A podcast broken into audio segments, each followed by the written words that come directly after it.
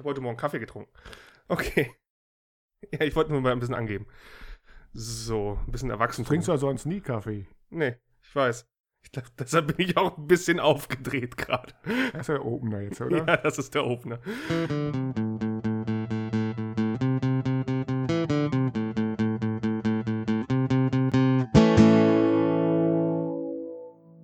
Und damit herzlich willkommen zur neuen Folge Papa erzählt aus der Musik. Hallo Papa. Hallo, mein Sohn. Wir haben wirklich ein großes Thema vor uns. Ich meine, ich sehe deinen Zettel schon, der ist fast DIN A4, also größer als sonst. Und ich habe auch ein bisschen was mitgebracht zu dem heutigen Thema. Ähm, vorher möchte ich aber zwei Sachen ansprechen, zwei Neuigkeiten. Ähm, die eine eher was, äh, was Gutes, würde ich sagen. Sean O'Nolan ist tatsächlich für einen Oscar nominiert. Oh, habe ich gar nicht gewusst. Er hat nämlich ähm, aus dem Song Happy Xmas War is Over, wo wir vor zwei Folgen drüber geredet haben, Ja. einen Kurzfilm gemacht, einen animierten Kurzfilm, der halt eine Oscar-Nominierung bekommen hat. Interessant ist auch in dem Zusammenhang nochmal ein paar Folgen zurück. Ähm, daran beteiligt ist auch im gewissen Sinne äh, Peter Jackson, weil nämlich die Animationen ähm, über ein äh, Programm äh, kommen, die halt von Veta, also seiner Firma, die auch die Get Back Sachen und sowas ja aufbereitet hat, erstellt worden ist. Also schon wieder hat Peter Jackson ein bisschen was mit den Beatles zu tun. Man hört bloß noch Peter Jackson. Ja, man hört nur noch Peter Jackson. Ich find's gut. Also als großer Herr der Ringe-Fan habe ich kein Problem damit. Die weniger gute äh, Geschichte oder weniger schöne Geschichte ist, äh, Frank Farian ist gestorben. Mit 82. Vor allem bekannt durch seine, ja, was heißt Mitarbeit? Eigentlich durch seine Arbeit ähm, als Frontmann, kann man schon fast sagen, von Bonnie M. und äh, Milli Vanilli. Er ist jetzt nur äh, ein bisschen traurig, weil er gerade lief der, oder läuft der Film noch im Kino Ja. über, über Milli Vanilli Genau, Girl You Know It's True, ja. und jetzt ist er gestorben. Ich habe übrigens, äh, als ich geguckt habe, auch gesehen, dass er auch ein Album äh, von Meatloaf produziert hatte in den 80ern. Ja, der hat jede Menge gemacht. Er hat sogar selber ein paar Sachen aufgenommen unter seinem, Ja, genau. Das habe ich auch gesehen. Namen. Tommy, ich weiß nicht, nee, Rocky, Rocky. Rocky, Rocky 1, Rocky 2. Ja, ich habe ich hab auch gesehen, also dass er ähm, auch selber Sachen gesungen hat, also offiziell auch Sachen gesungen hat. Weil bei Boney M hat er wohl auch die Stimme von dem, jetzt fällt mir der Name leider nicht ein, von dem Mann, sag ich mal, hat er Von wohl dem auch, Tänzer, von dem Tänzer. von, von dem ne? Tänzer, genau, hat er auch äh, gesungen. Also live war es wohl anders, da hat er selber, da hat, äh, der Tänzer selber gesungen, aber für die äh, Alben und so weiter hat er das wohl alles eingesungen. Angeblich. Ja, gesungen hat er ja auch nicht so viel. Nee, mehr singen Sprech- kann man es nicht nennen, sprechen. aber genau, es war wohl er, war wohl Ja. Frank Farian. Aber, wie gesagt, wir haben ein großes Thema vor uns, das du ausgesucht hast. Ja, und zwar bin ich darauf gekommen, wir hatten ja letzte Mal über Woodstock gesprochen und eine Rolling Stones Tournee. Und dann dachte ich mir, schaust mal meine Plattensammlung nach, ob wegen den Live-Sachen. Und da habe ich doch tatsächlich ein paar Sachen gefunden, die äh, interessant sein könnten. Aus den 60er, 70er Jahren natürlich, ne? Und zwar ist es ja so, Live-Platten haben immer so den kleinen Beigeschmack, schnell Kohle machen, ne? Man, man hat nichts Neues. Ist auch meistens so, dass dann, wenn man, ähm, die Plattenfirma bringt meistens was raus, wenn gerade nichts anliegt oder die Platte noch nicht fertig ist, ein neues Studio. Und was macht man dann? Bringt man eine Live-LP raus, um den Markt zu überbrücken, sag ich mal so. Leger. Denn weil das war ja so in den 60er, 70er Jahren, kann man sich nicht mehr vorstellen, da war praktisch ein Muss. Man musste praktisch im Jahr mindestens eine Platte rausbringen. Mhm. Heutzutage, wenn man heutzutage mal nach, nachschaut, vom Künstler, also wenn jemand vier, fünf Jahre sich Zeit lässt, ist schon schnell, ne? Ähm, kurzer ähm, Einwurf, falls ihr auch so ein Brummen hört, ist, das kommt von draußen, unsere Nachbarn sind etwas am Machen. Also ich höre es die gerade die ganze Zeit, es kann sein, dass auf der Aufnahme nicht drauf ist. Hörst ja. du es? Ja, ich höre auch das warum. Ja. Ich habe gerade, deshalb habe ich das gerade mal gecheckt. Genau, aber, also. Aber Rasenmäher kann es noch nicht sein, ne, um die Zeit. Nee. ähm, genau. Also, Einen am Wasser bohren. Entschuldigung, jetzt bist du rausgekommen. Also, es geht um Live-Aufzeichnungen, Live-Alben. Ja, genau. Und da wollte ich halt mal ein paar Platten vorstellen, die es wert sind, sich anzuhören, auch heute noch, heutzutage noch. Genau. Passend dazu nochmal äh, ein kleiner Hinweis. Wir haben eine Playlist erstellt auf Spotify mit ähm, ja, Songs, die thematisiert werden, wo ihr die euch nochmal alle anhören könnt. Und auch in den Show Notes ist eine Auflistung von den Songs. Die wird diesmal also deutlich länger sein als beim letzten Mal. Also äh, hätte ich das gewusst, hätte ich die Playlist erst später erstellt, weil ich glaube, die wird sehr lang werden. Ähm, ich habe mich mit Papa darauf geeinigt, dass wir, äh, dass er mir im Nachhinein so ein paar Songs, paar Songbeispiele nennt, wo man sagen kann, okay, dadurch ähm, Ja. diesen Highlights auf den jeweiligen Alben. Also äh, stellt Ich- euch mal auf so eine schöne, gemütliche, stü- einstündige Autofahrt ein mit Spotify-Songs. Ja. Gehe ich mal von aus. Okay, ich werde werd jetzt auch nicht übertreiben, aber so, ich, ich sag mal so, zwei, drei Lieder von jedem Album kann man sagen. Ja.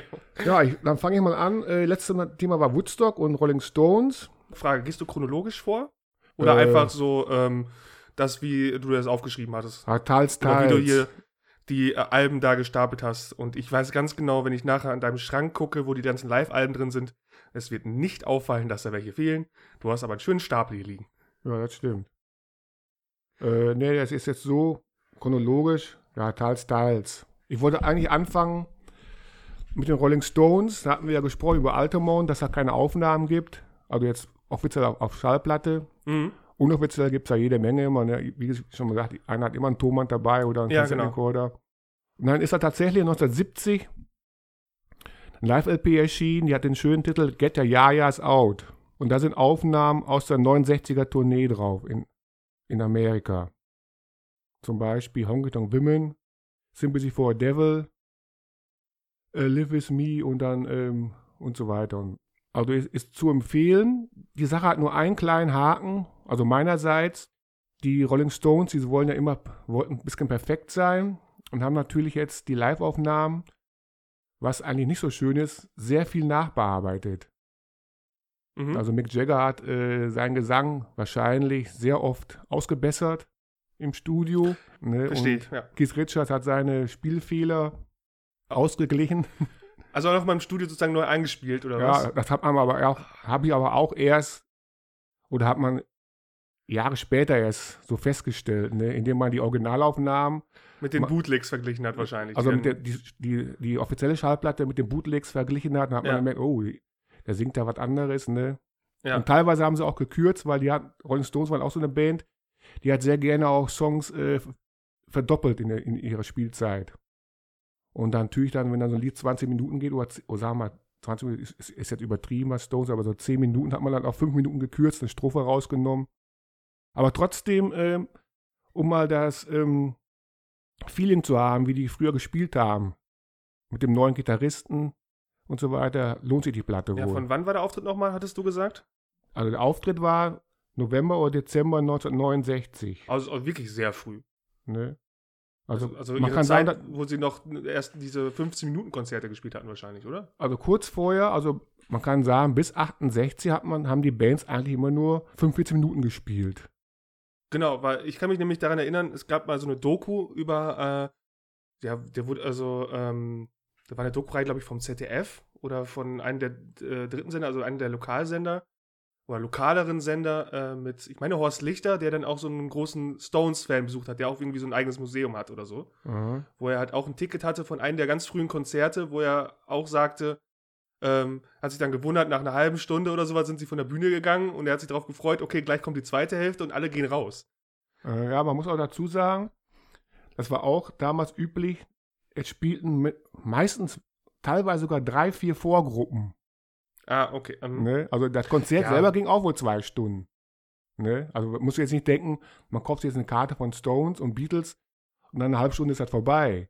Ne, man musste da, äh, man hatte wohl vier, fünf Gruppen. Natürlich hat man dann äh, immer auf, die, auf den, den Haupteck erwartet, ne? aber so ein Konzert ging auch wohl zwei Stunden. Und man muss dazu sagen, dass diese ähm, Bands damals teilweise dreimal am Tag gespielt haben. Ah, okay, ja. Ne? Zum Beispiel, also frühen Nachmittag, weil, man- weil man so gestaffelt. Kinder, Jugendliche und Ältere. Ne? Die Ki- Kinder, Also von, jetzt, äh, sagen Kinder wir vormittags. bis 14 Jahre sozusagen, ja. bis äh, um 15 Uhr, dann um 16 Uhr und dann um 19 oder 20 Uhr noch den nochmal einen Auftritt. ja, und die Tickets haben ja damals nur ein paar Mark gekostet, ne? Ja, da, also wenn man, Inflationsbereinigt wahrscheinlich noch ein bisschen anders, jetzt, aber, wenn man jetzt die Preise dann so vergleicht, ist das, kann man, ist, äh, andere Ja, Welten ja. sind das. aber gut, ich meine, egal. Das macht jetzt ein anderes Fass auf und ich habe nachher noch ein paar andere Themen zum Abschweifen, also von daher. Ja. Also wie gesagt, Stones war, ist der einzige Nachteil, dass die halt die Sachen schön bearbeitet haben. Aber damals schon 69 nachproduziert oder wann kam die äh, CD raus? Das, war, das Album kam schon 1970 schon raus. Und damals hatten sie, waren sie schon so eitel, in Anführungszeichen, dass sie gesagt Ja, haben, man hat auch schon die Möglichkeiten, ne? weil das klingt für mich mehr nach so ein Ding, was sie, ja nicht unbedingt heutzutage, ich glaube, die sind jetzt so reflektiert, dass sie sagen würden, okay, sowas lassen sie heutzutage Ich drin, glaube, heutzutage, aber so in den 90ern zugetraut hätte. ich glaube, dass, dass, dass sogar heutzutage weniger rumge, rumge, ähm, drum gearbeitet wird an den Ja, Aufnahmen. wobei, ich weiß nicht mehr, welche Band das ist, bevor ich den irgendeiner an den Pranger stelle. Aber ich habe im Kopf, dass eine recht, also in Deutschland recht unbekannte Rockband auch mal hingegangen ist. Die hatten live, also ein Konzert aufgezeichnet, also ähm, auf, äh, für die DVD oder eine Blu-ray oder so, Mhm. oder fürs Fernsehen, wo nachher auch rauskam, dass sie nachher alles nachgespielt hatten. Mhm. Weil sie mit, nicht mit dem zufrieden waren, was da war. Oder kann auch sein, dass einfach nur die Mischung irgendwas ähm, bei der Aufzeichnung falsch gelaufen ist oder sowas. Das war damals auch so ein kleiner Skandal, der, das ich aber auch nur von Hören sagen weiß. Ne? Mhm. Also, das kam halt aber schon mal weiterhin vor. Aber, ähm, Ne, aber die Stones, die haben halt auch oft gemacht. Also man, auch später noch. Es gab noch ein Live-Album, Jahre später, 1977, um den Dreh rum.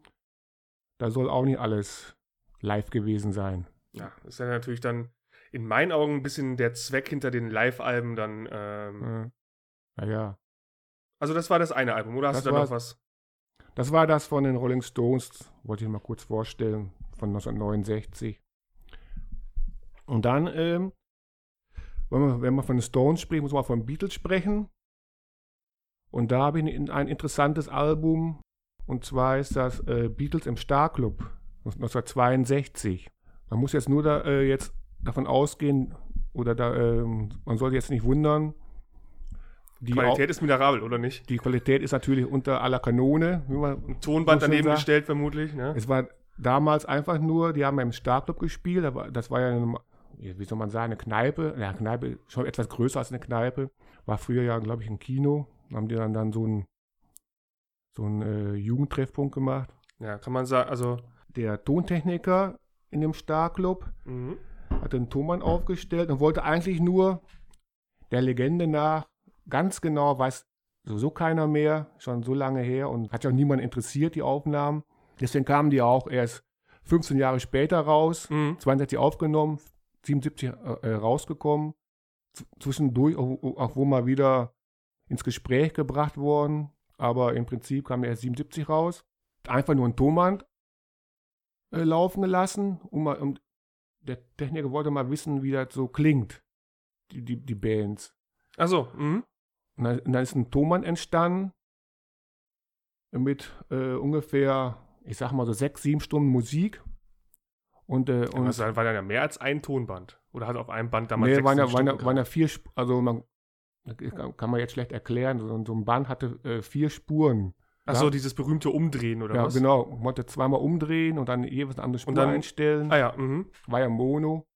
Und da hatte der also aufgenommen, aber jetzt nicht, nur- nicht nur Beatles, sondern alle, alle Bands haben mal gespielt, ne? Ja, ja. Wie gesagt, dann, und die Beatles-Aufnahmen wurden dann veröffentlicht. Und die sind natürlich sehr, deshalb interessant. Jetzt konnte man mal, mal hören, was die gespielt haben, bevor die berühmt waren. Mhm. Denn 1962, Ende 62 war ja Dezember 62, hatten die erst eine Single rausgebracht, Love Me Do. Ja, genau, genau.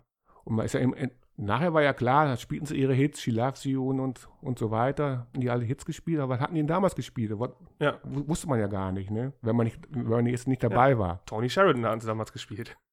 Ja, Tony Sheridan ist ja eine andere Geschichte, das war ja, da hatten sie mal ab und zu mal als Be Be Begleitband, haben sie ihn ja. Genau. Nachzuhören in der Folge war das The Lost Lennon Tapes. Da hatten wir auch mal schon mal drüber gesprochen. Oh, weiß jetzt gar nicht mehr. Ja, man muss die Leute zu ihrem Glück zwingen. Alle, die heute die erste Folge hören, hört euch auch mal die alten Folgen an. ja.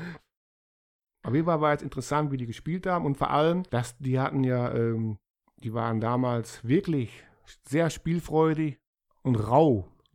Nix, ähm, also richtig harten, äh, jetzt hart kann man jetzt, aber Ja, die haben Rock'n'Roll gemacht, die oder? haben richtig Rock'n'Roll und teilweise sogar, nicht nur Rock'n'Roll, sondern die haben sogar Schnulzen gespielt.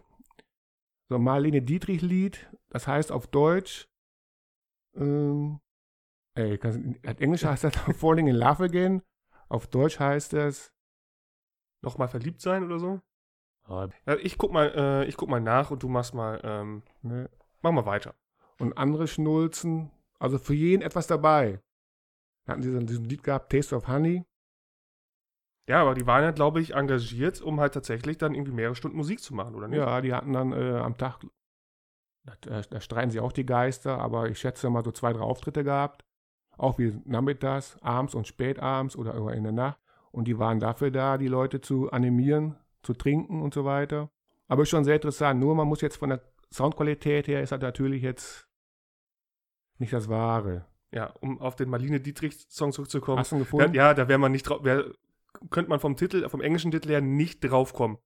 Ähm, der deutsche Titel ist tatsächlich, ich bin von Kopf bis Fuß auf Liebe eingestellt. Ganz genau. Gibt doch eine schöne Version. aus, einem, aus dem Film Der blaue Engel. Wikipedia sei Dank. es gibt auch eine schöne, äh, schöne Version von Udo Lindenberg. Hat das Lied auch mal aufgenommen. Okay. Wenn mich alles täuscht. Ja, das kann sein. Ich habe hab nur gesehen, der, ähm, das Lied hat einen englischen Wikipedia-Artikel gekriegt. Denn- also Der Lindenberg war wohl auch in England irgendwie ziemlich bekannt oder sowas. Äh, ja, war sehr bekannt. Und viel Rock'n'Roll und auch viel improvisiert. Also nichts da mit nur zwei Minuten Liedern. Ist natürlich auch, wie gesagt, die Aufnahme ist nicht so gut. Wurde auch viel rumgebastelt. Wenn der Ton mal ausgefallen ist oder ähm, ein Mikrofon ausgefallen. Kann man den Techniker fluchen hören wahrscheinlich. So ungefähr. Und man konnte auch te- teilweise auch hören, wie- wie die Beatles da auch selber ähm, nicht auf den Mund gefallen sind. Die haben auch man, manche Ansagen, die sind auch nicht jugendfrei gewesen. Aber ich will jetzt nicht zu viel verraten, man soll ruhig mal reinhören. Genau, also wie heißt denn das Album? das Album heißt einfach nur Beatles im Starclub. Und von wann ist das? Also Ungefähr? Also wann ist es erschienen? Ist nicht, Äh, von wann ist die Aufnahme? Das Album ist erschienen 1977. Ach doch, schon, damals schon. 1977 erschienen. Ich hätte jetzt gedacht, dass es so ein Ding ist, was, was äh, irgendein Drittanbieter rausgebracht hat im Rahmen von Ja. einer äh, Anthologie oder so. Äh, und von dem Tage an gibt es natürlich dann äh, jede Menge CDs in den 90ern. Aber ja. äh, irgendwann, ich glaube 98 um den Dreh rum, hat dann äh, die Beatles-Firma Einspruch erhoben, wollte das nicht mehr haben, dass die Sachen veröffentlicht werden sind. Ja, weil das veröffentlicht wäre werden. mal nämlich ein nächster Punkt gewesen. Das war was vermutlich nicht irgendwas Offizielles von den Beatles, oder? Nee, genau. Liefer un unter anderem anderen Plattenfirma. Ah ja. Interessant ist auch nur so gewesen, die hatten ja schon einen Plattenvertrag gehabt bei Parlophon zu der Zeit. Mhm. Und um das, die Sachen rauszubringen, ist in dem Begleittext von der Langschi-Platte äh, ganz was Interessantes zu, zu lesen. Ähm, die, haben die, die haben die Aufnahmen zurückdatiert auf, auf, den Som auf den Sommer 62. Mai, Juni um den Dreh rum. Ja. Und dann haben die tatsächlich geschrieben, kann man nachlesen, was ein Glück, äh, dass gerade äh, Pete Best krank war oder so ähnlich und dann Ringo Starr einge, äh, eingesprungen ist. Also bei der Abend. Aufnahme, die da drauf ist. Ja. Also hat Ringo Starr das Schlagzeug gespielt. Ja, sicher. War, war ja, der war schon, der war ja Ende Dezember war ja schon Mitglied bei denen. Ach so, okay, das ist also, ich dachte, das Aber wäre um- jetzt. Ähm, aber um okay, das- verstehe, ja. Um das zu umgehen, dass die Aufnahmen ja eigentlich äh, Parlophon gehören, ja. oder der großen EMI-Firma, hat, man Ja. das- hat man so gemacht, das waren die, äh, dass man das, die Aufnahmen so datiert haben, dass das vor dem Plattenvertrag war. Die haben ja den Plattenvertrag im Juni unterschrieben. Ja, Oder Juli. ja. Und haben das so, so gedreht, dass die Aufnahmen halt schon im Juni aufgenommen worden sind, bevor der Plattenvertrag bei EMI war. Und die Aufnahmen sind eigentlich aufge und es ist eigentlich aufgenommen worden Im Dezember. im Dezember. Also Ja. als Love Me Do schon raus gewesen Ja, ist. die haben alles ein bisschen rumgemogelt. Ich wusste gar nicht, dass sie, als sie Love Me Do rausgebracht hatten, noch in äh, Hamburg gespielt hatten. Ja, die hatten sogar noch zweimal danach in Hamburg gespielt. In, Im November nochmal 62 und dann den letzten, das letzte Mal in, in, äh, im Dezember. Ah, Und- okay. Und natürlich, äh, letzte Mal in Anführungsstrichen, und 1966 hatten sie nochmal eine Deutschland-Tournee gemacht, da waren sie auch nochmal in Hamburg. Aber da spielten sie ja schon ihre, äh, äh, also ihre Hits und ab, da war schon nicht mehr so ein, die halbe Stunde haben sie da gespielt. Aber dafür, dass ich mal behaupten würde, dass ich in meiner Altersklasse so mit ähm, kurz vor 30 Jahre ähm, verhältnismäßig viel über die Beatles weiß, auch eine ganz neue Info. Weil ich hätte gedacht, so, okay, Love Me Do kommt raus, die haben ihren Plattenvertrag und dann äh, wurden sie quasi dann ins Studio gesetzt, hier nehmt mal ein Album auf und dann kam halt Love Me Do mit raus und dann wäre schon durch die Decke geknallt und die hätten ähm, nur noch ihre, äh, Ja, noch ein bisschen gewartet und hätten dann nur noch ihre große Stu äh, Stadiontouren und so was gemacht. Genau, aber die, man muss dazu sagen, die Beatles, die waren fair. Dieser Vertrag dass die im Dezember das Ah. spielten, war schon ein, knapp ein Jahr vorher schon ausgemacht gewesen. Achso, also war quasi so vertraglich noch so. Ja, ähm, den, genau, den Vertrag haben die äh, eingehalten. Die selber, wenn man dann ähm, Bücher liest, die waren damit gar nicht einverstanden. Die waren ja schon ganz, ganz, ganz anderen Gefilden gewesen. Ne? ja. Aber wurde dann auch richtig Werbung damit gemacht, dass die Beatles das spielen? Ja, wurde sehr. sehr Also da war wahrscheinlich dann voll bis zum geht nicht mehr. Ja, wenn die Beatles Oder wie, spielen- oder wie war der erste Erfolg in Deutschland? Oder hat es noch irgendwie gedauert oder so? Ah, das, ja, ich glaube, dass das in Deutschland gar nicht, dass sie nicht so bekannt war, weil die Single Love Me Do kam, glaube ich, in Deutschland gar nicht raus, 62. Kam auch erst viel, viel, äh, viel später Ah, raus. mhm. Ne? Vielleicht durch Hören sagen, hat man gesagt, ah, die, die Bands, aber die war, die Band war ja schon ein paar Mal aufgetreten in Hamburg, 60 schon, Ja. 61 und die waren halt Genau, also bekannt und waren beliebt. Genau, lokale Bekanntheit, so, komm, wo gehen wir heute irgendwie, äh, Ja. am äh, Starclub war am Kiez, oder? Ja, Genau, wir gehen irgendwie in Kiez lang, hier, da im Starclub, da treten immer Ja. die Beatles oder Silver Beatles oder sowas auf. ja. Ähm, die sind ganz gut, lass mal da reingehen und äh, ja, so muss man ja vorstellen. Bier ist auch billig. So muss man sich das, das vorstellen, denn wenn man die Aufnahmen hört, es ist wohl Applaus, ne, aber es scheint nicht ausverkauft zu sein. Ja, also eher so Hintergrund äh, Ja. Gedudel wahrscheinlich auch so. Genau. Ah, cool. Also äh, lohnt sich auf jeden Fall. Lohnt sich zum Anhören. Also werde ich, glaube ich, auch mal reinhören. Okay. Freut mich. Ja, und dann ähm, habe ich dann. Sehr enthusiastisch gerade. Ja, äh, schon wieder eine CD, die ich nicht wieder kriege. ja, weil jetzt, es gibt. mal gucken, ob die überhaupt auf Spotify es ist ist, wenn un- es solche es ist- Probleme damit gab. Es wirklich war, die ist seit 98 um den Dreh rum nicht mehr aufgelegt worden. Also ist schon. Eine, man kann bloß noch die Flohmärkte abklappern, ob man die, so ein Album findet, also als Vinyl oder als CD. Ja, also wenn es die zum Streaming gibt, dann werdet ihr einen Link finden oder beziehungsweise äh, gelistet finden. Ansonsten gucken, wo man sich das irgendwie anhören kann. Ja. Okay, Album Nummer drei, was du hast. Aber Nummer drei, das ist von, von The Who, Live at Leeds. Ja. Damals, als, das- als das Album rauskam, galt es als das beste Live-Album aller Zeiten, ist natürlich jetzt, also aus den Ja, Jahren zumindest, ne? Aus dem Jahre, ja. Weil man bedenkt, Welches Jahr? 1970. 1970, okay. Und da ist jetzt wieder die Sache, ähm, die hatten ja 1969 die Tommy-Oper aufgenommen Mhm. und 70 kam, kam nix. Die waren jetzt. Kein äh, Album. Mhm. Kam kein Album raus und ich glaube auch sogar selber auch nur ein. Gab es auch, auch eine Single, also ganz wenig eigentlich. Und deshalb nehme ich an, dass die Plattenfirma sagte, wenn schon äh, kein Studioalbum rauskommt, dann wollen wir ähm, ein Live-Album rausbringen. Aber das hat, ist so eingeschlagen, weil die haben echt super gespielt an dem Abend. Jetzt muss man dazu sagen, das war eine einfache LP, ging ungefähr jetzt 40 Minuten, wie es üblich ist, ne? Mhm. Aber die, die The Who spielten 1970 auch schon fast zwei Stunden. Ne? Ja.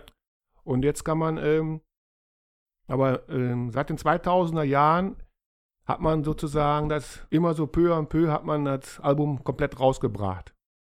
In den, in den 90er Jahren gab es nochmal so ein paar Bundeslieder. Ja. Und äh, jetzt mittlerweile ist das komplett. Aber was war denn das für ein Auftritt dann, ähm, dieses Live at Leeds? Die waren noch voll auf der Tournee gewesen mit, ähm, mit Tommy. Die Rockoper. Ja, mein äh, Mikrofon rutscht so ein bisschen. Ah, Und jetzt Pause nee, machen? Nee, oder das ist jetzt alles live hier. Also wir haben das Thema live, also wird auch nicht geschnitten, Papa. Also reiß alles- dich zusammen. Was das alles drin lassen? Ich will das alles drin lassen. Ja, ich wollte mal gucken. Ne, also wie gesagt, The Who war ja wohl schon äh, eine starke Band gewesen damals. Laut. Weil, ich weiß nicht, ob die damals schon die lauteste ge ge gegolten hat. Aber auf jeden Fall. War, glaube ich, die Phase, wo sie dieses, diesen Krieg, also diesen Kampf da mit äh, den Kings hatten, oder nicht?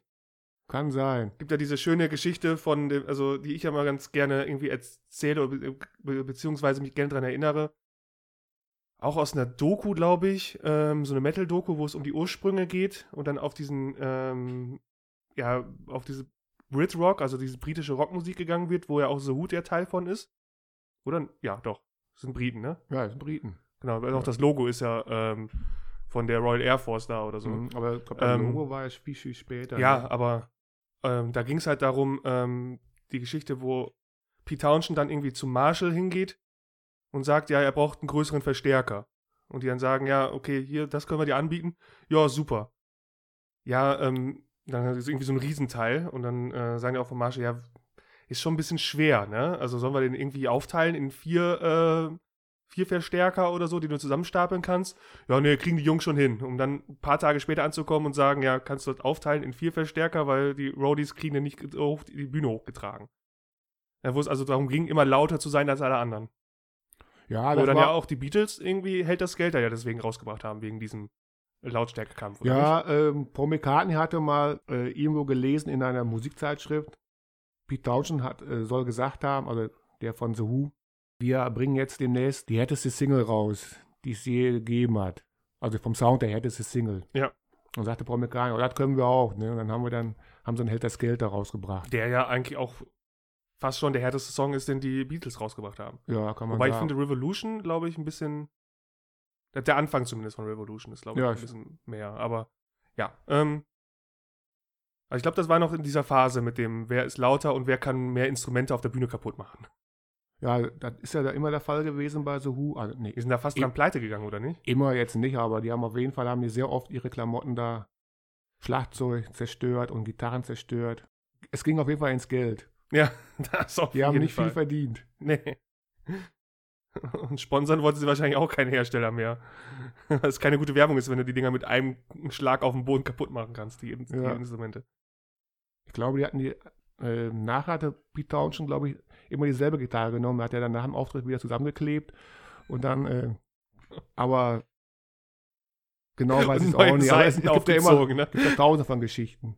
Einfach neue Seiten. Klingt schon. Ja. Ähm, Haben die da schon My Generation gespielt? Weil da hatten sie ja, glaube ich, die Instrumente immer kaputt gemacht. Oder zumindest habe ich immer so, hab ich so ein Bild im Kopf. ja, aber My Generation war ja meistens das letzte Lied. Ja. ja. Ja, das gab schon lange. My Generation ist von 65. Ah ja, okay. Ich, ja, mhm. Ne? Und vor allem haben die auch hier die Sachen auch in die Länge gezogen. Viele, viele Sachen. Ne? Mhm. Die Hits haben sie eigentlich schnell durchgejagt, die sie damals hatten. Aber dann haben sie sich, äh, My Generation haben die praktisch 10 Minuten gespielt. Natürlich jetzt nur, ähm, jetzt nicht 10 Minuten, sondern viel improvisiert dabei. ja, ja. Obwohl ich immer, das kommt, auch, das kommt auch jetzt bei den anderen drei Alben, die ich jetzt noch vorstellen werde, ist auch, ich sage immer, ich sag, ich sag immer improvisieren, aber ich bin doch der Meinung, ähm, Ja, das ist vorher so geprobt. das ist, also, das ist manchmal so, so perfekt, dass halt doch geprobt sein muss. oder- beziehungsweise so abgesprochen. abgesprochen, Ja, ja. genau. Ne? Man, das kennt man ja selber aus einer Musikerfahrung. Wenn man sich auf, in, aufs Improvisieren verlässt, ist man schon verlassen. Denn wenn einem einen Tag nichts einfällt, dann ist Feierabend. Ne? Ja. Ja, und die hatten ja auch zum Teil so wenig Augenkontakt dabei, dann wird schon irgendwie Ne? Durchgetaktet, also wortwörtlich durchgetaktet sein, wann sie was machen. Weil ich nämlich jetzt äh, drei Alben vorstellen werde, wo die Songs auch in die Länge gezogen worden sind. In Anführungsstrichen in die Länge gezogen. Ja, aber das war gerade The Who live in Leeds. Live in Leeds. Oder Live at Leeds. Live at Leeds. Auch deshalb äh, sehr bekannt. Das hatten die so aufge das hatten die, das Album hatten die so aufgebaut wie so ein Bootleg. Ganz billige Pappe, ganz dünne Pappe, oder Pappe nicht, dünnes Papier Mhm. Und die, und die Beilagen, sehr viele Beilagen waren dabei, ein Poster, Autogrammkarte etc. Und, und dann die Setlist und so weiter. Unterschriebene Autogrammkarte oder so untersch war- gedruckt unterschrieben wahrscheinlich. Gedruckt Ne? unterschrieben. Ja. Ne? Ne? Also sehr schönes Album. Das ist natürlich jetzt nicht mehr so. Kann das natürlich sein, dass jetzt wieder neu au- aufgelegt worden ist mit den, mit den ganzen Schnickschnack da, aber dafür hat man es heutzutage komplett, die zwei Stunden. Ja, ja. Ne? Die haben ja praktisch, haben die ja, äh, die haben am Anfang ein paar Hits gespielt und dann haben die da komplette Tommy gespielt. Die komplette Oper. Boah. Das ist der Hammer. Ja. Und, und, und am Ende nochmal als Zugabe nochmal ein paar alte Hits. So war das. So war das. Ja, jetzt komme ich zu den anderen Improvisationsalben. Das eine ist sehr bekannt, aber mit dem fangen wir mal an. Das ist von Deep Purple, Made in Japan. Ja. Das kennt ja wohl jeder. Also, ähm, das ist quasi nach Smoke on the Water. Ich, ich weiß noch, also, ähm, um so eine kleine Anekdote einzubauen. Wann die genau rauskamen, weiß ich nicht. Ich meine, so als Antwort, also als günstigere Antwort auf äh, das, den iPod, äh, diese MP3-Player. Mhm. Und das war die Zeit, wo ich ein bisschen, das heißt picky, aber halt so mir nicht ganze Alben irgendwie draufgepackt hatte. Außer vereinzelt, weil ich war ja noch, hatte noch sehr großen Einfluss gehabt von deiner Musik, fing gerade an, so einen eigenen Musikgeschmack so zu entwickeln. Hört sich jetzt negativer an, als es ist, aber ähm, ist ja ganz normal, dass man erstmal das hört, was die Eltern hören, weil nichts anderes kommt ins Haus. Und irgendwann hat man Zugang zu anderer Musik und fängt dann halt an, so einen eigenen Musikgeschmack irgendwie mit drin zu haben. Und wo ich dann einzelne Lieder drin hatte und du kamst dann halt an mit dem Album The Purple Made in Japan. Oder Live in Japan. Nee, Made in Japan heißt das, oder? Ah, heißt Made in Japan. Made in Japan, ja. Das kam da, ich habe nochmal nach. Und äh, ja, aber die Version von Smoke on the Water und Highway Star, also ist schon ein Ja. drittes Lied. Ähm, hast, hast du es gerade hier liegen? Äh, Child in Time war noch drauf. Ja, nee, Child in Time war es nicht. Das war irgendein drittes Lied, die hatte ich auf dem MP3-Player drauf ähm, gehabt. Ähm, ich weiß. Irgendwas mit Woman, ne? Strange Kind of Woman. Der Strange, äh, genau, Strange Das Kind of wir- Woman. das haben die auch super gemacht mit dem Also- Mittelteil, mit diesem Abwechseln, Gesang, Gitarre. Genau. Also vor Ja. allem äh, Strange Kind, also das großartig. Also wer es noch nicht gehört hat, das Album und so ein bisschen, es ist Power Metal. Also die Purple sind die Vorgänger vom Power Metal. Ja. Ähm, großartig. Und äh, deshalb auch großartig, weil wenn man äh, sich die Studioversion anhört, ist, ist gut. Klasse. Ja, Aber ja. sobald man Made in Japan angehört hat, Wahnsinn. die Version davon, zum Beispiel Smoke on the Water, Highway Star, Strange Kind of Woman, dann will man, will man die anderen Sachen gar nicht mehr hören. Ja. Da ist so eine Power drin und so eine Spielfreude. Ja. Und das Improvisieren, wie gesagt, im Nachhinein ist halt wahrscheinlich nicht, nicht so im- improvisiert worden, hat man ja sicher, glaube ich, nicht diesen Teil da mit dem Gesang und das kann man nicht so improvisieren. Aber nee, aber das. ich will jetzt, äh, jetzt, jetzt damit auch nicht, jetzt nicht festlegen. ich glaube aber auch nicht, dass es so sehr geprobt ist. Also ich glaube eher, dass man dann irgend- es gibt waren ja drei Abende oder so, hattest du ja mal erzählt, oder drei, drei Auftritte in Ja. Japan. Äh, man müsste jetzt eigentlich mal, es gibt ja eine, so eine Vollversion mit den allen dreien, oder nicht? mittlerweile gibt es auch ähm, alle äh, Konzerte. Ich glaube, da war, die waren alle in Tokio. Ja, also man müsste mal eigentlich tatsächlich alle dreimal äh, reinhören. Ich kann mir vorstellen, dass sich das immer mehr entwickelt hat, dass man Mhm, dann müssen irgendwie mehr machen. daraus gemacht hat. Aber ich glaube nicht, dass ihr, ähm, wie heißt er nochmal, äh, der äh, Gitarrist? Richie Oh, Blackmore. Richie Blackmore, so ein, ähm, dieses, ähm, ja, perfekte Gehör ist das nicht, aber also dieses direkt weiß, welche Töne, also er ist ein unheimlich guter Gitarrist, aber so Gesangstöne direkt umwandeln in äh, Gitarrentöne, das wäre schon heftig. Oder Also- andersrum? Ich weiß es nicht, also ich weiß, ich weiß nur, ähm, es gibt eine Version von Smoke on the Water, wo er, den, wo er den, das Intro total vermasselt. Das kann man sich gar nicht vorstellen, dass jemand das berühmte Smoke on the Water Intro vermasselt. ja. Ausgerechnet der das äh, erf- erfunden hat, in Anführungsstrichen. Ja, wo- total daneben. Ob er jetzt extra war, ich weiß es nicht. Also wir reden hier von Richie Blackmore, der Ja. halt auch schon mal also, ähm, bei irgendeinem irgendeiner Live-DVD so äh, ein Glas Wasser den Kameramann auch vor die Linse geschmissen hat. Ja. Ich kann mir auch vorstellen, dass es mit Absicht war.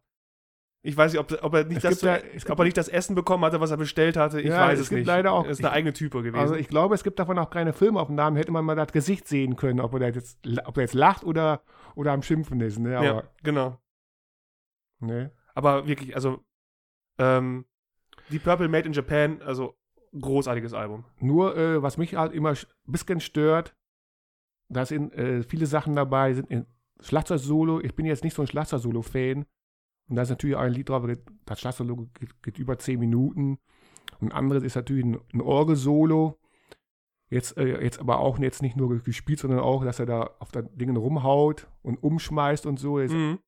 Wenn man sieht, ist das wunderbar. Aber jetzt, wenn man es nur hört, ist das, denkt man auch, was denn da passiert? Man hört nur, Ja. Man hört nur Geräusche. Aber dabei, ähm, aber ist halt so. Alles aufgenommen worden und, Ja, ja.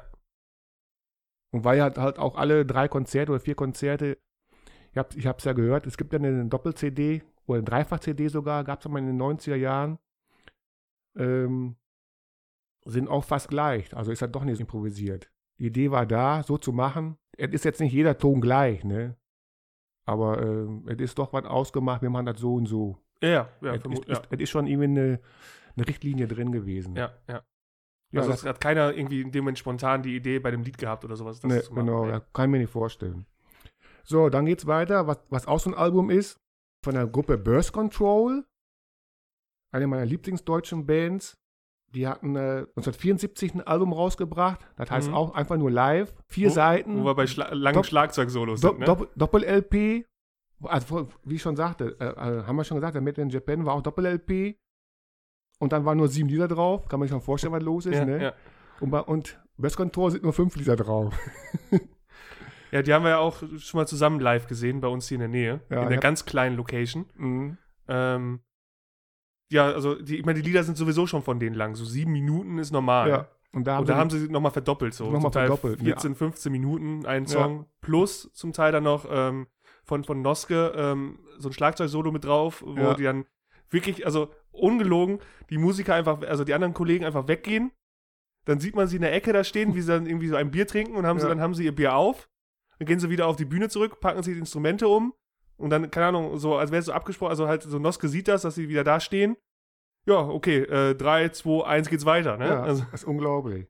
Ne, und das Album ist auch sehr viel Spielfreude drin und lohnt sich, wenn man Do Deutschrock ähm, gerne mag. Da, dem bekannten Hit von den Gamma Ray Ja. ist wahrscheinlich bekannt. Den älteren auf jeden Fall. Ja, also ich würde jetzt aber insgesamt sagen, ähm, es ist, es ist sehr so ein Insider-Wissen-Band oder fast schon Geheimtipp, wenn man so, wenn man so ausdrücken will. Klar, Kann- Gamma Ray war bekannt. Ja, ähm, kann sein, aber ich, wie, ähm, Also ich würde mal fast behaupten, am bekanntesten ist eher, das ist die Band, in der Hugo Egon Balder mal gespielt hat. ja, aber das ist schon, schon, fast das bekannteste an der Band. Also wenn, weil zumindest Anfang der 2000er äh, gefühlt in jeder Sendung, wo, wo Balder irgendwie zu Gast gewesen ist, einmal gesagt worden ist, da hat er seine eigene Chartsendung hat er auch gehabt. wo die ja Mhm. mal wieder zusammen gespielt hatten, die beiden, dann irgendwie auf der Bühne. Ja. Ähm, ich glaube, also in mei- meinen Au äh, oder meinen Ohr, äh, Augen beziehungsweise Ohren ist das schon fast das bekannteste. Wobei ich aber glaube, dass das auch sehr unbekannt ist. ja, aber mit dem Baller, das ist ja so eine Geschichte, die. Er war dabei. Ja, ich glaube, er in erzählt das größer als Anfangszeit. es ist. Er war wahrscheinlich wohl, er war dabei, paar Auftritte gemacht, aber die Hochzeit mit den Plattenaufnahmen war ja, er nicht mehr ja, dabei. Genau, nee, nee. Ne? Und äh, Insider-Tipp, ja, okay, ist gut. Wenn man, den, wenn man jetzt die Hitparaden nachgeht, sind die nicht platziert, aber sind trotzdem gut verkauft worden. Also mein Bekanntenkreis aus der, aus der Jugend, wir kannten alle Birth Control. Ja, ich würde auch sagen, dass die, das Cover mit der, mit der äh, stämmigeren Frau auch einigermaßen bekannt ist. Ja, äh, Hoodoo Man. Voodoo Man, so heißt, das Heißt, Album. heißt eigentlich, das Album heißt Hoodoo Man, Ah, Voodoo Man, okay. aber ist eine Frau abgebildet, ist auch interessant, ne? Aber du hast auch noch eine persönliche Geschichte ähm, mit dem Noske. Du hast ja mal mit ihm telefoniert, ganz früher. Mit dem Noska habe ich mal, Also äh, kannst du ja eben kurz einen Einwurf, so ja, äh, die hab paar Minuten mal- die Geschichte erzählen. mal einen Kontakt gehabt und zwar, also die gab es ja nur bis, acht, bis um 18 Jahre rum, dann war ja Pause. Irgendwann habe ich dann gelesen, dass er wieder was machen will. Kam ein Album von denen raus, in den 90ern muss das gewesen sein. Hat mir sehr gut gefallen. Da war eine Adresse drauf und Telefonnummer. Dann habe ich praktisch, jetzt, um das kurz zu machen, habe ich ihn angerufen, ob er mal Interesse hätte. Also du hast die Telefonnummer angerufen. Ja, da war aber jetzt nicht er dran, sondern der Manager. Ja. Und dann habe ich den Manager gefragt, ob die nicht mal hier bei uns im Bocholt auftreten könnten. Ja. Also bei uns hier in der Gegend. Weil da war auch zu der Zeit, auch, wurde auch viel im Stadion, gab es auch viele Konzerte, ob wir mal, mal machen würden. Ja. Ja, gut, ähm, äh, ich sollte mit ihm selber sprechen. Da war er erstmal schon mal baff. Wieso, warum soll ich denn mit ihm selber sprechen? Also ne? mit Noske. Ja, mit Doske. Der, Der Schlagzeuger und der Frontmann. Schlagzeuger und Front, Ja. Frontmann, ja. Mhm. Natürlich, obwohl er hinten ist, ist Ja, er Frontmann. Genau. So. Also ich sollte mit ihm reden, habe ich auch gemacht. Natürlich Bammel bis dahin aus, ein Anführungsstrichen Idol aus der Jugendzeit, mit dem soll ich, soll ich reden. Ja, äh, ob er da Interesse hätte, ja, warum nicht, ne? Auftreten ist immer gut.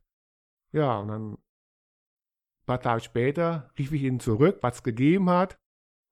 Und dann hat er mich so ein bisschen äh, angeflaubt, kann man nicht sagen, aber er war äh, ein bisschen, bisschen äh, ruppig. Sagte, ja, was, was sollte das denn sein? Ich hatte da angerufen und die kannten unsere Gruppe gar nicht. Na, da war ich erstmal total fertig gewesen, der Ja, Welt. ja. In Bocholt, der Veranstalter kennt nicht mal Burst Control, dachte ich zu mir.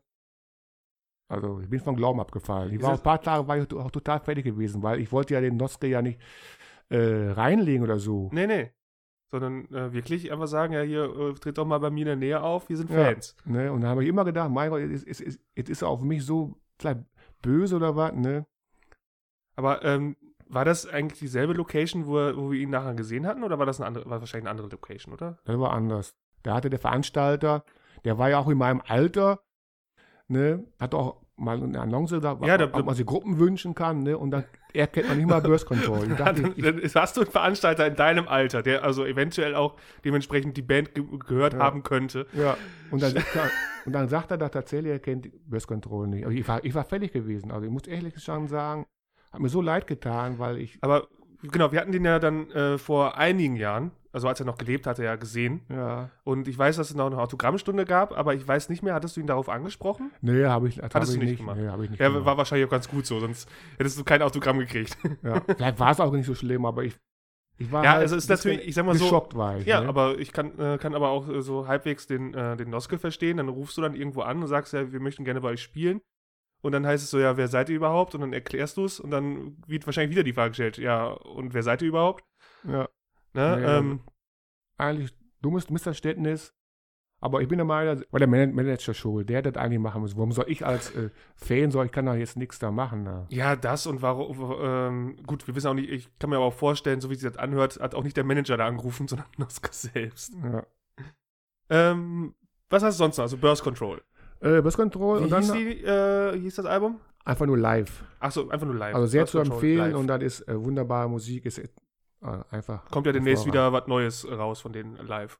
Zwar ohne Noske, aber ähm, Ja, wir bringen ja regelmäßig Live-Sachen die raus. bringen am ähm, diesen berühmten Record Store Day im April ist wieder Mhm.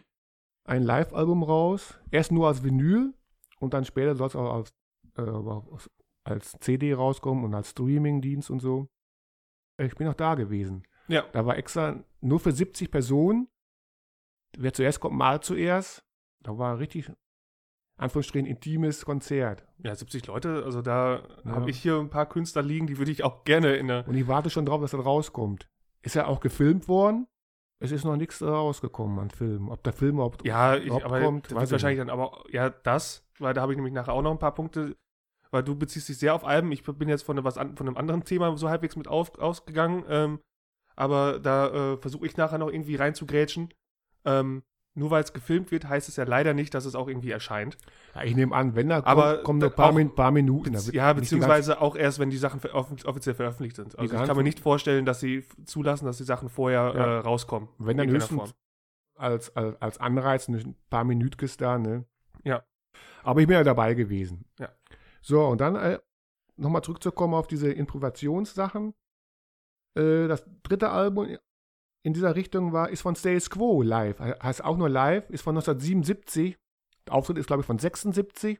Mhm. Aber es lohnt sich auch. Also Spielfreude, wenn man jetzt Roll Over Lay Down, Caroline, die Hits, wenn man die jetzt von dem Album hört und dann die Studioversion, dann, dann, ähm, dann zieht man so, doch wahrscheinlich, die haben auch mehr Spielfreude, improvisieren auch, Anführungsstrichen, improvisieren auch. Mhm.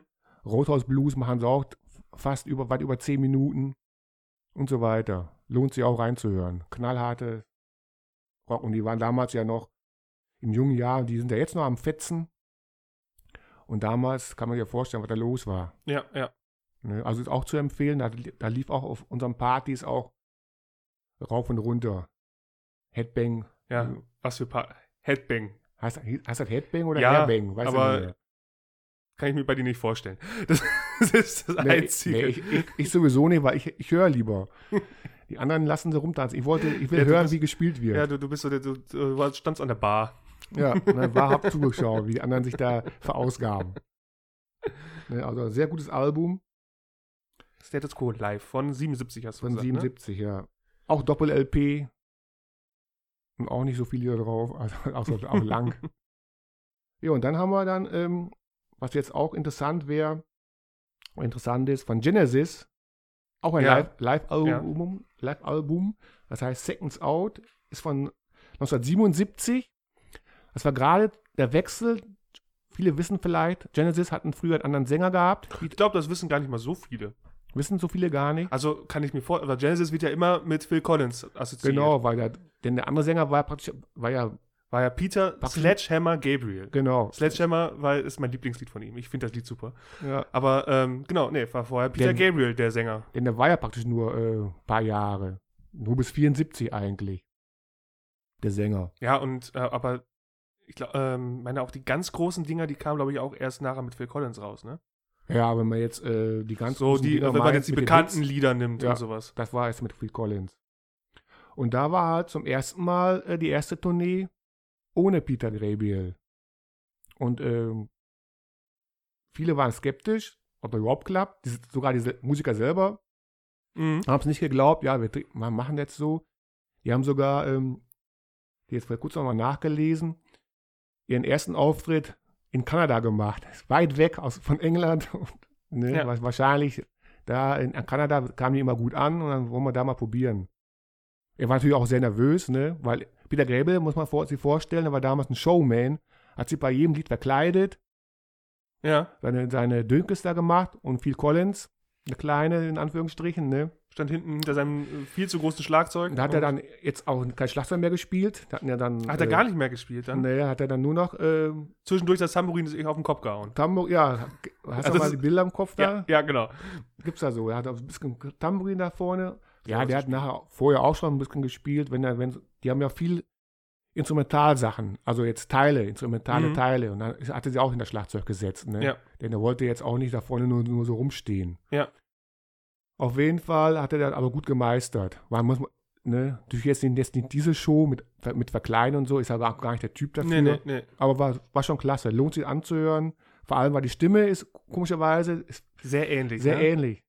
Das haben die selber gar nicht So. so gewusst. Es gibt auch schöne Anekdoten, wie er dazu gekommen ist als Sänger. Eigentlich haben die einen anderen Sänger gesucht. Und, ähm, aber das passte ihm nicht so. Und äh, was dachte Phil Collins? Er musste ähm, den Leuten immer beibringen, was sie singen sollen. So, bis sie ja. mal festgestellt Äh, haben, Mensch, du singst das ja viel besser. Und warum sing- singst du nicht selber mal, ne? Ja. Ja, okay. Und damals war halt jetzt auch, ich nehme ein bisschen Zeitdruck, das Album rauszubringen. Hat er halt dann selber gesungen, aber war trotzdem immer noch, haben sie noch jemanden gesucht, aber die haben keinen gefunden. Dann Ja. bis dann hat er gesagt, ja, okay, versuchen wir es mal, dann. Aber äh, wenn du sagst, so live hat er eigentlich nicht mehr Schlagzeug gespielt, außer halt bei einzelnen Liedern und sowas.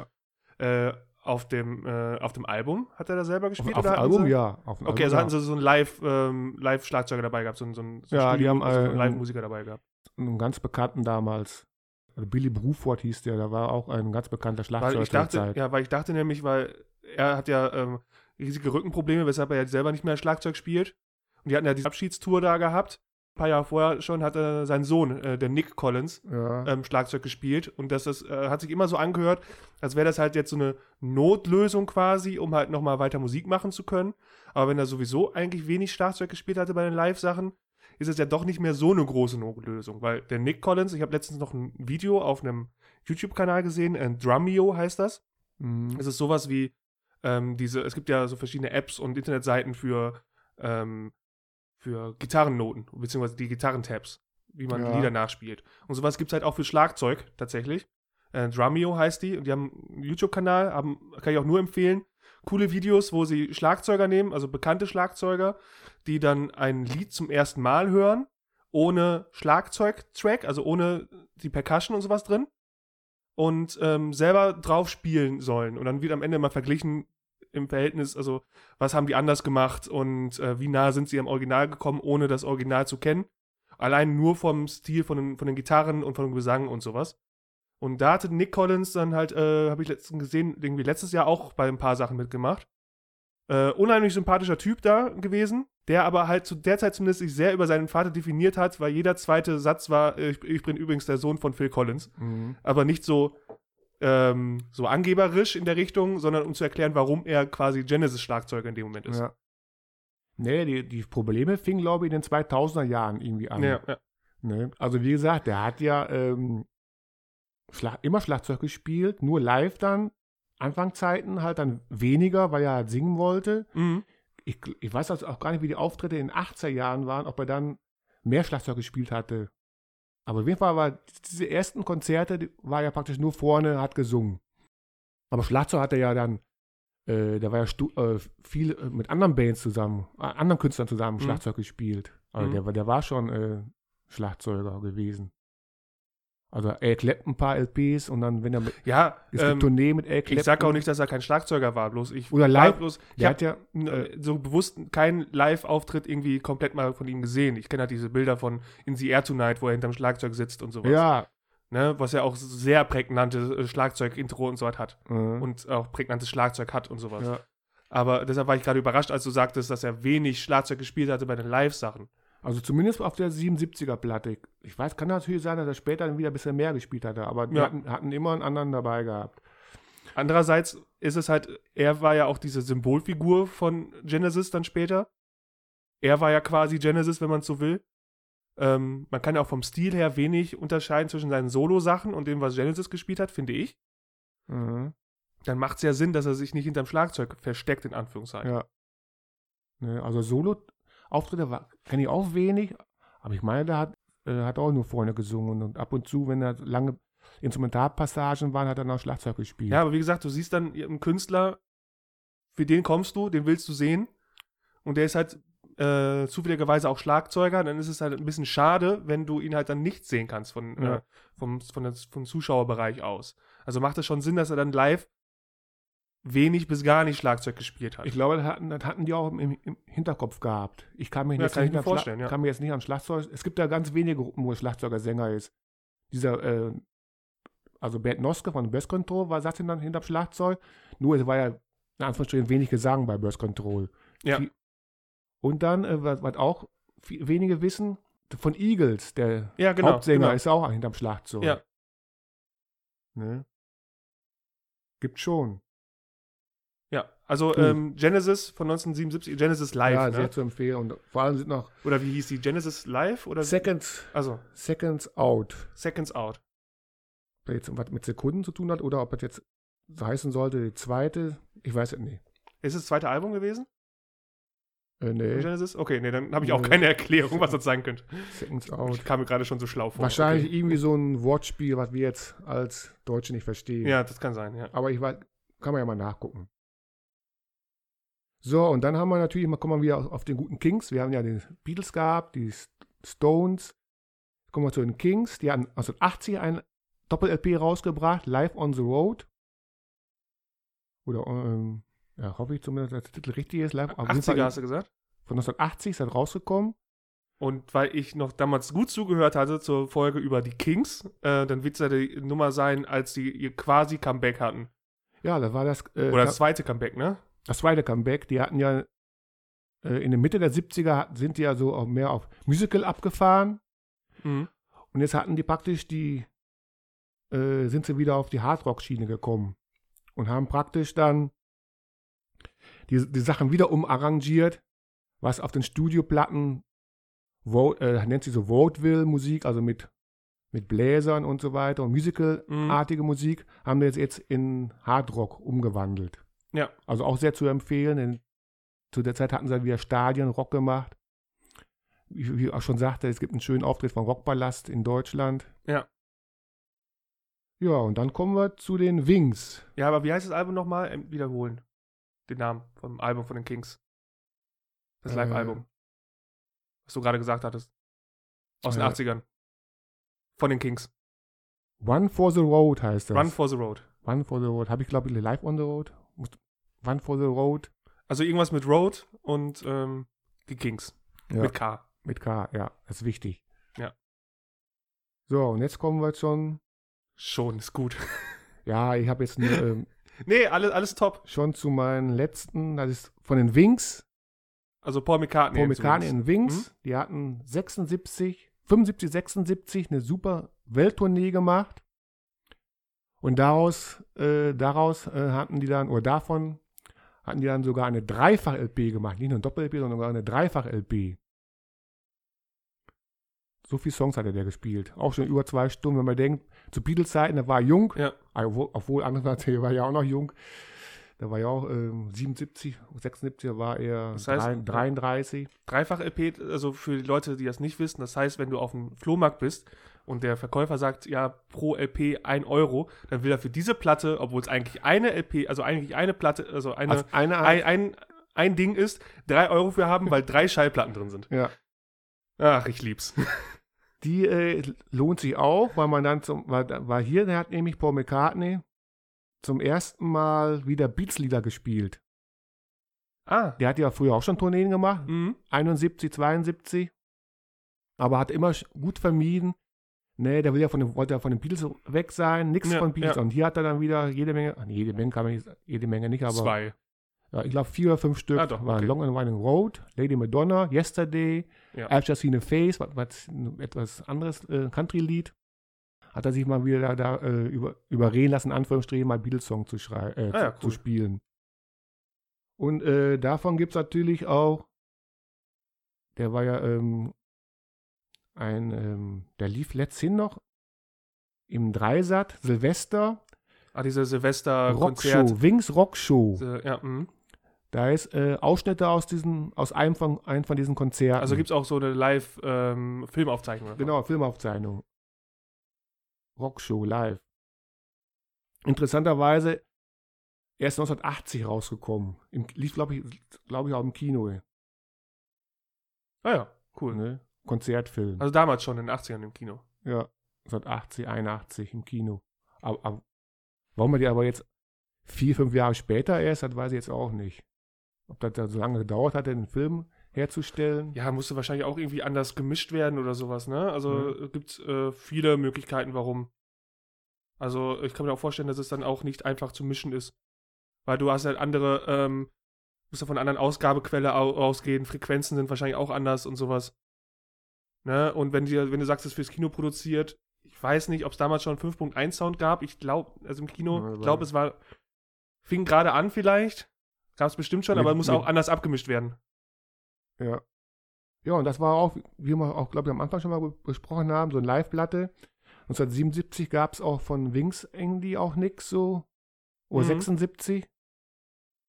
Das war gerade ein Weihnachtsgeschäft, kam dann die, diese Dreifach-LP raus und dann lief auch ganz gut. Ja. War natürlich auch sehr teuer, glaube ich, ein Dreifach-LP. Ja, wie gesagt, 3 Euro auf dem Flohmarkt, wenn die Schallplatte 1 aber, Euro war, kostet. aber im Geschäft war es manchmal auch so gewesen. Das ist ja nicht unbedingt der dreifache Preis, oder? Ja, also manche Geschäfte haben es genommen. Ich, Ja, ich, ich, ich kenne ein paar Geschäfte, die haben einfach mal drei genommen. Ja, okay. Obwohl, die waren immer ein bisschen teuer, wenn man dann so Ja, ja. alte Platten sieht, steht immer drauf Sonderpreis. Ja. Also der normale Preis von einer, einer Langspielplatte war eigentlich so um die 22 Mark in 16, 17 Jahren. Nachher wurde es immer billiger, weil das auch dann. Ähm, Ja, ich kenn's Warum auch. immer? Also, ähm, da gibt's dann das normale Album und dann gibt's ein Album mit Bonustracks. Es ist immer noch eine CD, aber die mit den Bonustracks, die kostet schon 2 Euro mehr. also einigen wir sagen, also einigen wir uns auf, auf 18, 19 Mark. Und dann ähm, steht am meisten dabei, Doppel-LP stand immer dabei, Sonderpreis für 29 Ja. Mark, also nicht das Doppelte. Aber manche Verkäufer, also manche, manche kleine Plattenläden haben das dann einfach mal drei gerechnet. Statt 19 Mark wollten die dann vielleicht 50 Mark haben. Ja, obwohl es im Einkauf vielleicht irgendwie ein paar Mark mehr kostet Ja. als die andere. Aber Ja, die wenn's gibt's gekauft überall, ja. wird, aber ist, ist so. Ja, und das war, glaube ich, die, äh, von der Liste, die du mir gegeben hattest, das letzte Album, ne? Ja, das war das letzte Album. Und ich bin richtig neidisch. Wieso bist du ja, ich neidisch? bin neidisch auf die Menge. Also gut, du hast auch äh, eine Menge Bands, die du verfolgst. Aber Ja, es ist unheimlich viel, was damals an, an Live-Sachen rausgekommen ist.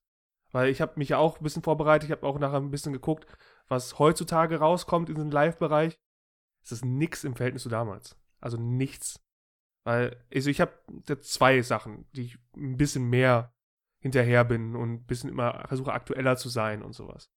Und da habe ich dann mal geguckt, was ich habe. Gut, ähm, ich bin da weniger in, also schon sammeltechnisch eher aufgestellt. Aber wenn ich jetzt überlege, die Foo Fighters, die ich ja unheimlich gerne höre, es gibt ein richtiges Live-Album, ein einzelnes, und das ist eine Band, die seit 95 existiert.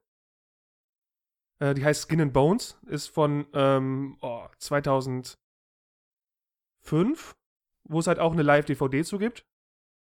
Da haben sie insgesamt drei Live-DVDs gemacht. Also, ich bin, habe am Anfang eher gedacht, dass du auf diese Live-Aufzeichnungen, Live-Filme und so was, Konzertfilme gehst.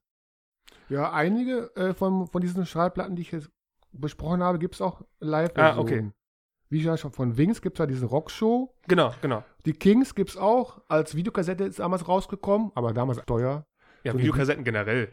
Das war äh, 80. Okay, dann war die, die Videokassette wahrscheinlich dann 84 rausgekommen, wo das dann ein bisschen, die war, glaube ich, 50, 60 Mark gewesen, konnte sich ja kein Mensch Ja, leisten. ja, ja, genau. Ja, und von Genesis gibt es auch, gibt's auch, äh, als, gibt's auch eine Filmaufnahme von, aber viel, viel später erst, ne? Ja. Alles, in den 18, 90er Jahren. Ja, aber wenn ich mir halt deinen Schrank angucke, wie viele Genesis Live-Sachen es gibt und sowas.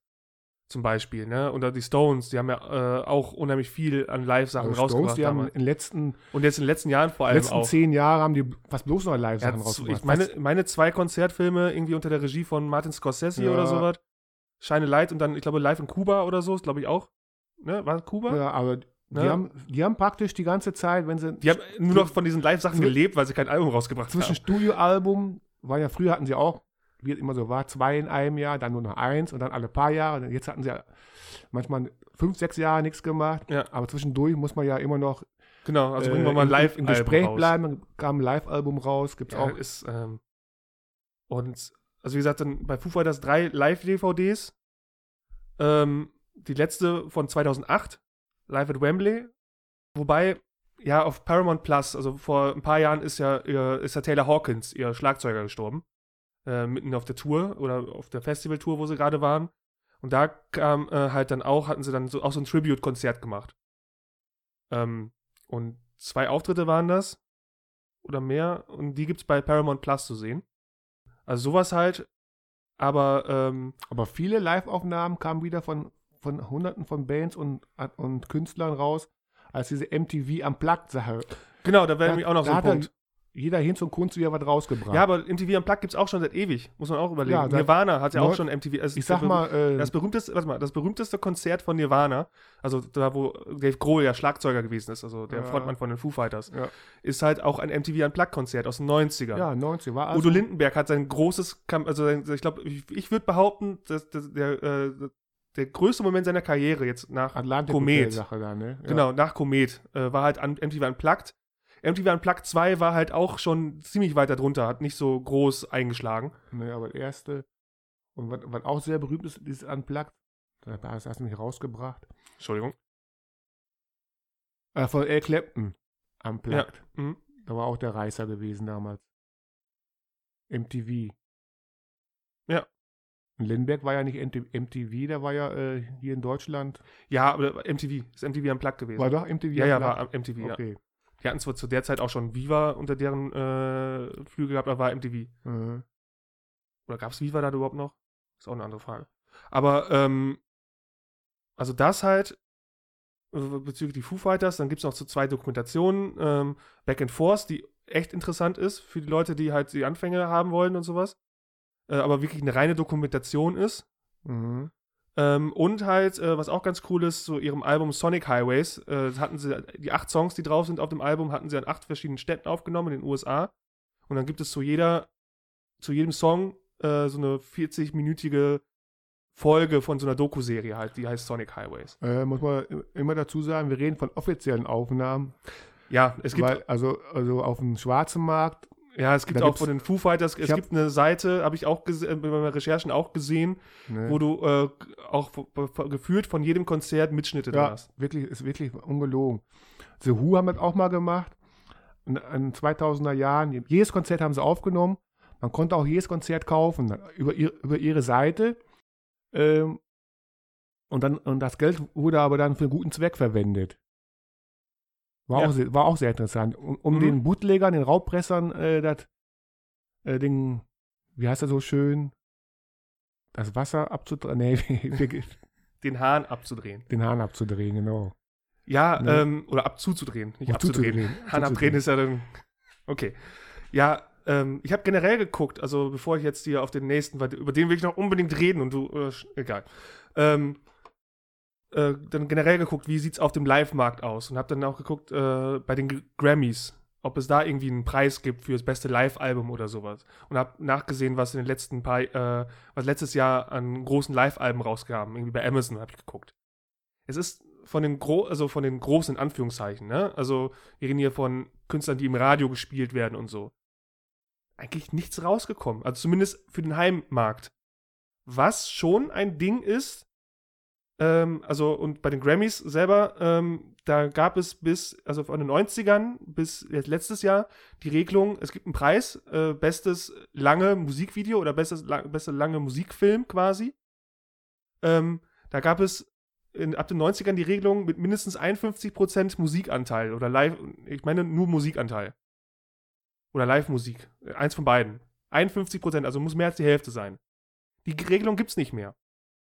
Jetzt kann es natürlich sein, dass es die Regelung nicht mehr gibt, weil es nicht so viele Möglichkeiten gibt, um den Preis noch zu behalten, weil den gab es auch, der wurde äh, Ende der 80er wurde er überhaupt nicht verteilt, zwei Jahre lang. Ne? Ähm, das ist halt so ein Punkt, den ich dann gesehen hatte, was aber so, schon so ein kleines Ding ist und eventuell auch noch wieder größer werden wird, sind halt so ähm, Konzertfilme, die im Kino laufen. So als Event.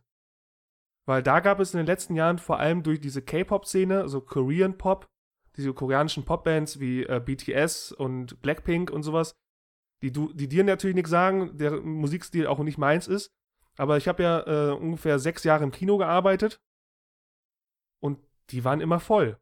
Dann gab es so zwei Tage, da wurden die Sachen gezeigt und äh, die waren immer voll besucht von Leuten, die dann, ähm, weil die Live-Auftritte halt in Deutschland rar gesät waren oder vielleicht einen Auftritt irgendwo gab, irgendwo, wo es natürlich nicht für alle Fans genug Platz gibt und vor allem auch die Karten nicht gerade günstig sind. Naja. Die haben halt dann die Chance genutzt, dann halt im Kino zu sehen. Ähm, so Live-Aufzeichnungen, häufig auch mit Interviews, also so eher konzertfilmmäßig, wenn wir jetzt sagen wollen, wie wir es definieren. Ähm, ja, es gibt ja zwei, so, äh, es gibt ja zwei Ausdrücke, ne?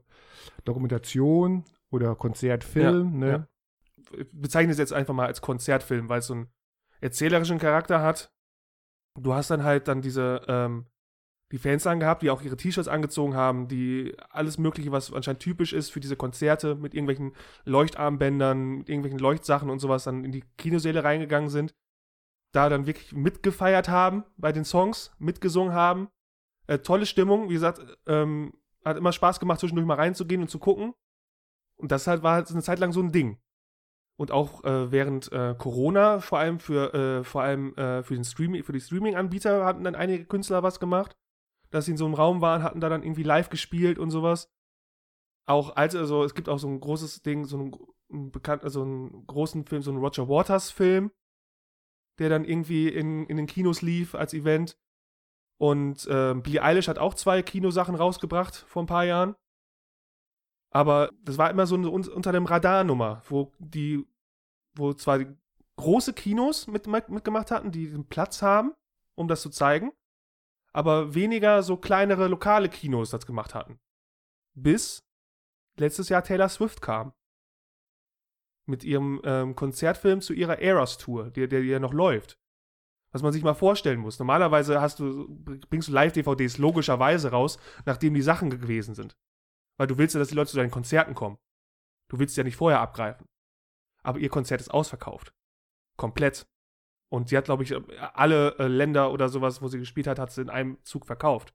Mhm. Hat währenddessen, während die äh, ersten Konzerte liefen, quasi ihre Konzerte aufgezeichnet, um die Sachen ins Kino rauszubringen. Weil sie verliert keine äh, Zuschauertickets. Sie verliert keine Tickets. Weil die Leute, die keine Tickets gekriegt haben, sind dann jetzt ins Kino gegangen weil sie so riesig erfolgreich äh, gewesen ist. Das sind mehrere 200 Millionen Dollar, die halt eingenommen worden sind für einen, für, für, für einen, für, ja, einen Konzertfilm oder für eine Live-Aufzeichnung. Also ich habe es nicht gesehen. Ich weiß nicht, ob es nur eine Aufzeichnung von ihrem Konzert ist oder ob es auch irgendwie Backstage-Aufzeichnungen ähm, gibt. So, das weiß ich jetzt nicht. Aber ähm, dadurch, dass es so ein riesiger Erfolg ist, kann ich mir auch vorstellen, dass einige andere Bands, die sowas vorher noch gar nicht gemacht haben, jetzt auch auf den Zug mit aufspringen in meinen Augen wäre das toll, weil ich würde äh, gerne so ähm, Band halt wie die Foo Fighters im Kino mir ansehen, wie sie dann irgendwelche Auftritte machen. Also ich glaube nicht, dass Foo Fighters das machen werden. Aber ähm, dann hast du vielleicht andere Leute, so Coldplay, habe ich jetzt nichts dazu gefunden, ob die irgendwelche großen Live-Aufnahmen haben. Und du hast halt auch die Künstler, die live auftreten und äh, live wirklich sehr gut produzierte Live-Aufnahmen haben von einzelnen Liedern, die sie in Social Media teilen, um halt auch Werbung für, äh, für, die, für, das Konzert zu machen, um auch ein paar Leute dran zu beteiligen. Ne? Ähm, so, also wirklich, also reine Promo-Zwecke, muss man halt auch so sagen. Das heißt, es gibt die Aufzeichnung. Und das ist halt dann so ein Punkt, wo ich dann denke, okay, ich finde es ein bisschen schade, weil äh, das halt dann nicht komplett rauskommt. Aber ähm, ich kann mir vorstellen, dass äh, tatsächlich durch Taylor Swift das ein größeres Ding werden wird und dass auch kleinere Kinos ähm, sagen werden, okay, vielleicht haben sie doch irgendwo Platz in ihrem Programm. Ein bisschen kompliziert, äh, wie sich das alles zusammensetzt, ähm, um halt so Live-Aufzeichnungen oder Live-Konzerte im Kino zeigen zu können. Also die nicht wirklich live sind, sind ja aufgezeichnet.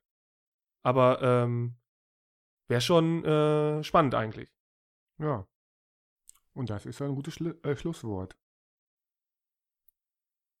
Ja, ist ein gutes Schlusswort. Dann bleibt mir nur noch zu sagen, vielen Dank fürs Zuhören. Folgt uns auch gerne auf Instagram, at papas.musikgeschichten. Erzählt weiter. Äh, erzählt gerne uns, was euer liebstes äh, Live-Album ist. Äh, das könnt ihr in dem Feedback-Bereich machen auf den einzelnen Streaming-Kanälen oder auch ähm, halt über Instagram. Gerne auch per Mail an papas.musikgeschichten nee, papas-musikgeschichten at gmx.de. Und dann bin ich mal gespannt, ähm, wie lang die Folge am Ende wirklich ist, denn wir liegen bei über einer Stunde. Auf Wiederhören. Wiederhören.